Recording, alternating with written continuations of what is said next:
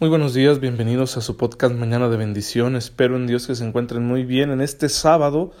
Y el sábado la iglesia nos pide que recordemos a la Madre del Señor, María Santísima. Y bueno, pues hay que pedirle a Dios que nos enseñe a amar a María para que a través de ella encontremos nosotros un camino, un modelo para vivir nuestra fe, un modelo de disposición a hacer la voluntad de Dios, que eso es lo más especial que hay en la Virgen María, que es la mejor creyente, que dona completamente su ser, su voluntad a la acción de Dios. Y bueno, pues nosotros queremos ser como ella y para ello le pedimos su intercesión, o sea, ella misma nos ayuda a que demos una respuesta como la suya en nuestra vida. Vamos a continuar en nuestra catequesis siguiendo el credo con el siguiente tema que es el perdón de los pecados. Cristo tenía el poder de perdonar los pecados. Eso es un hecho que está clarísimo en los Evangelios, por ejemplo Marcos 2 del 6 al 12. Y este poder de perdonar es una expresión radical del amor de Dios. El amor de Dios es misericordioso, y en Cristo ese amor, Cristo es el amor personificado, va al encuentro de las almas, de los hombres, especialmente de aquellos que viven atrapados en el pecado, lejos de una relación plena con Dios y no pocas veces con una dignidad denigrada, devastada. Jesús sale a su encuentro para atraerlos hacia Dios para que en ese camino de regreso vayan experimentando el amor que el Padre les tiene, y bueno, ese amor hará que suelten sus ataduras, que se curen sus dolencias, que se alivie su corazón, etc. Este poder de perdonar libera al hombre de la condición de esclavo del pecado y le permite volver a vivir la amistad divina, la filiación divina, es decir, el hombre perdonado por Cristo puede vivir plenamente como hijo de Dios. Pero este poder no lo conserva Cristo solo para sí, en su individualidad, sino que se lo comunica a su iglesia. Le da a sus discípulos el poder de las llaves, de abrir y cerrar, de atar y desatar. En Juan 20 del 22 al 23 encontramos este texto. Jesús está en medio de ellos, ya resucitado, sopló sobre ellos y les dijo, reciban el Espíritu Santo. A quien perdone los pecados les quedarán perdonados, a quienes no se los perdonen les quedarán sin perdonar. San Pedro, eh, hablando, tal como lo recoge en el libro de los Hechos de los Apóstoles, en su primer discurso después de Pentecostés, invita a aquellos judíos que están ahí escuchando a la penitencia y les dice, Hechos 2.38, que cada uno sea bautizado en el nombre de Jesucristo para remisión de sus pecados y recibirán el don del Espíritu Santo. Entonces el perdón está siempre ligado al anuncio de la palabra. Y existe este ministerio de los apóstoles para perdonar los pecados, igual que Jesús los perdonaba en su vida terrenal. Y hay dos modos que la Iglesia conoce para perdonar los pecados. El primero es el bautismo. Una persona que se acerca a Cristo, cree, es bautizada, todos sus pecados son perdonados puede comenzar una vida nueva. Claro, esto no quiere decir que los pecados que haya cometido antes no hayan dejado huella. Una vida cristiana firme es una obligación después del bautismo. Sin embargo, pues eh, aún los bautizados pecamos.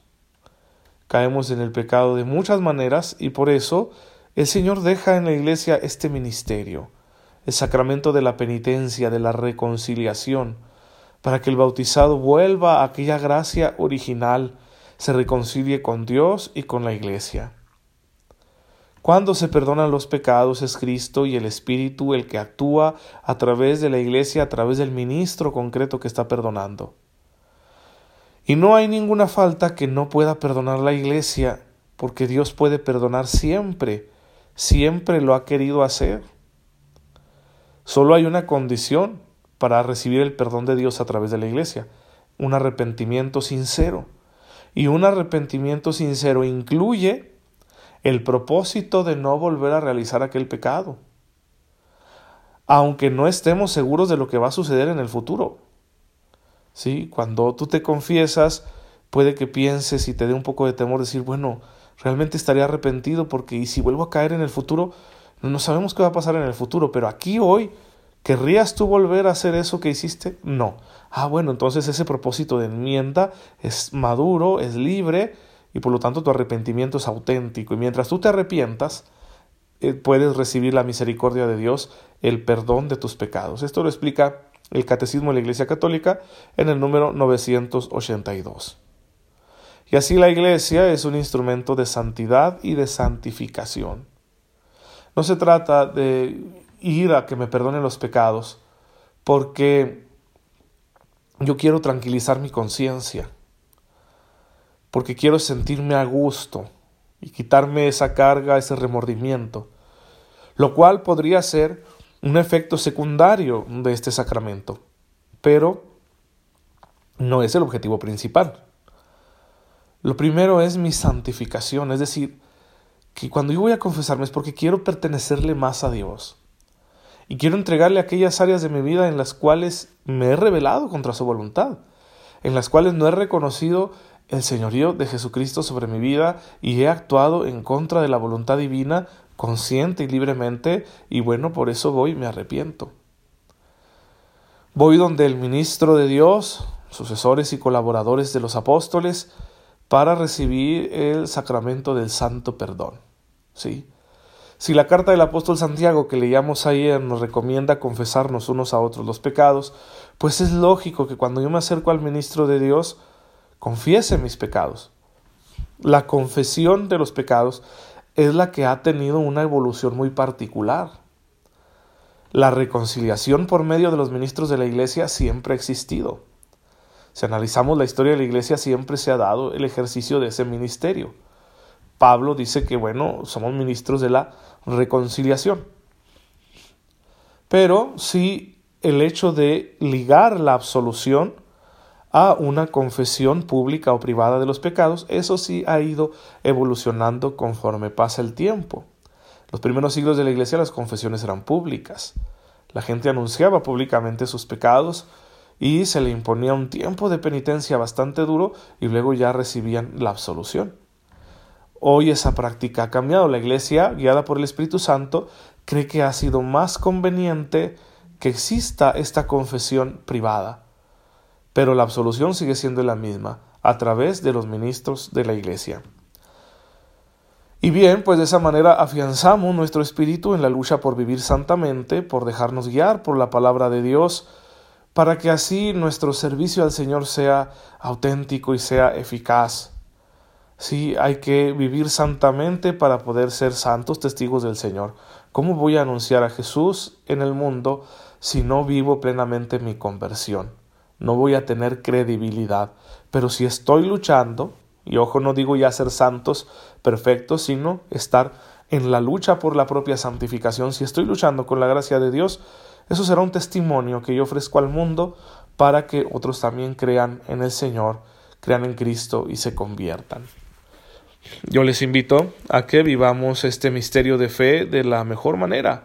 Dichosos los que tienen acceso a este ministerio. Ahora, eh, en, otros, en otros apartados vamos a tener que hablar del pecado en episodios posteriores y describir ahora sí el pecado en su realidad teológica y práctica, de manera que nos queden claras algunas cosas, algunas dudas que hoy pueden surgirles cuando estamos hablando de este tema tan importante.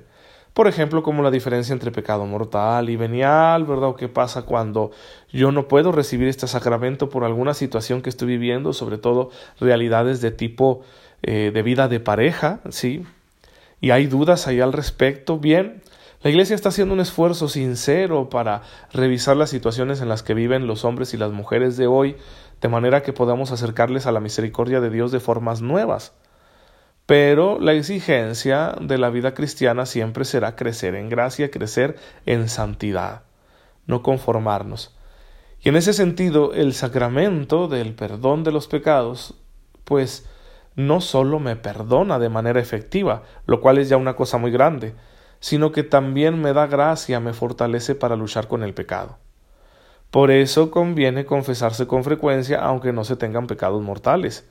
Aunque yo no tenga ningún pecado muy grave, Confesar mis pecados con frecuencia me va a dar gracia para santificar mi alma y hará que mi conciencia se vuelva delicada por amor al Señor. Ya que si le amamos de verdad, pues vamos a ser detallistas con Él y no nos vamos a estar permitiendo muchas cosas que a lo mejor con una conciencia menos formada nos estaríamos permitiendo. Y esto no para exagerar, siempre hay un motivo de amor. ¿Por qué revisar mi conciencia y ser más delicado a la hora de examinarme? Por amor al Señor. Porque quiero serle fiel incluso en aquellas cosas que parecen pequeñas a los ojos del mundo. Bien, pues que el Señor nos conceda vivir este sacramento de una manera más frecuente, más asidua y con mucho fruto espiritual. Y caben algunos consejos prácticos que siempre es bueno recordar, sobre todo en la cuaresma, en, es que es un tiempo en el cual acudimos con mayor frecuencia a la confesión. En las parroquias suelen darse estas confesiones, eh, pues les podemos llamar comunitarias, en realidad son confesiones privadas, pero mucha gente se junta y vienen varios sacerdotes a cada parroquia y bien, se realiza de una forma muy bonita este ministerio. Y consejos prácticos. Lo primero es el examen de conciencia, un buen examen de conciencia.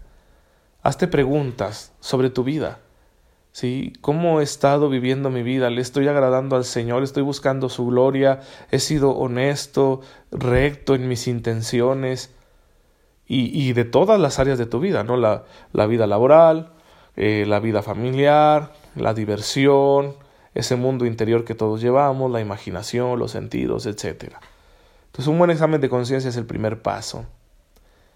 Y llegado el momento de ya estar con el ministro de Dios para confesarme, bueno, decir las cosas directas, sin rodeos. Si ya el sacerdote tiene alguna duda sobre la condición de alguno de tus pecados, te va a preguntar. Pero en principio ir nosotros al grano.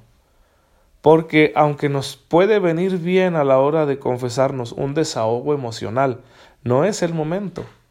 Hay otros momentos para buscar a los ministros de Dios o incluso a otras personas, servidores de las parroquias, para que nos escuchen y poder también recibir un consejo o pues tener ahí un trabajo emocional. Sin embargo, no siempre se puede realizar eso dentro de la confesión sacramental. Así que al grano, ¿qué hiciste? ¿Sí? Y decir las cosas por su nombre y señalar también la frecuencia con la cual te, te han estado sucediendo estas cosas. Luego, pues el sacerdote nos va a pedir una penitencia. ¿Sí? Esa penitencia es una pequeña indicación que se nos da para mostrar nuestra humildad a la voluntad de Dios. Hay que hacerla de forma pronta, inmediatamente. Sí, por lo general me van a pedir algún acto de oración o quizá alguna obra de caridad, bueno, hacerlo lo más pronto posible. Pero saber que no basta con la penitencia cuando yo aparte tengo que resarcir un daño.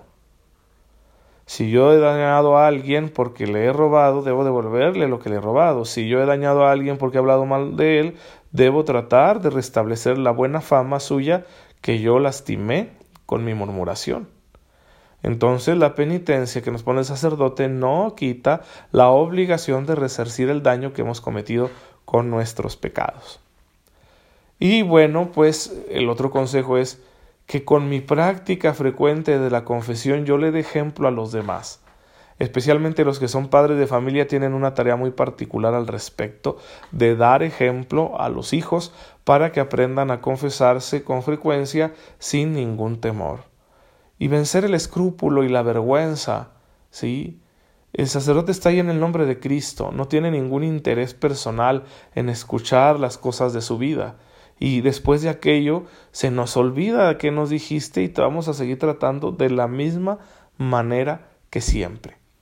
En ocasiones el sacerdote tendrá que ser severo y te dirá las cosas de una forma muy directa, muy dura. Bueno, es que has pecado. No esperes un aplauso. ¿sí? No es que el sacerdote esté malintencionadamente haciéndote sentir mal, ¿verdad? Porque le caes mal, no sino que te está diciendo las cosas con dureza para que entiendas, como tú también a veces con tus hijos tienes que ponerte firme para que ellos comprendan que han actuado de mala manera. Bien, hermanos, pues qué grande es la misericordia de Dios que llega hasta nosotros a través de este sacramento. Aprovechémoslo, ya que lo tenemos para que el Señor nos purifique de nuestros pecados y podamos vivir más plenamente nuestra vida cristiana y bueno, eso sin duda va a contribuir a nuestra felicidad. Padre, en esta mañana te damos gracias y te bendecimos por este don de tu misericordia. Concédenos aprovecharlo rectamente para que crezcamos en santidad y justicia todos los días de nuestra vida. Por Jesucristo nuestro Señor. Amén. El Señor esté con ustedes. La bendición de Dios Todopoderoso, Padre, Hijo y Espíritu Santo, descienda sobre ustedes y los acompañe siempre. Nos vemos mañana si Dios lo permite.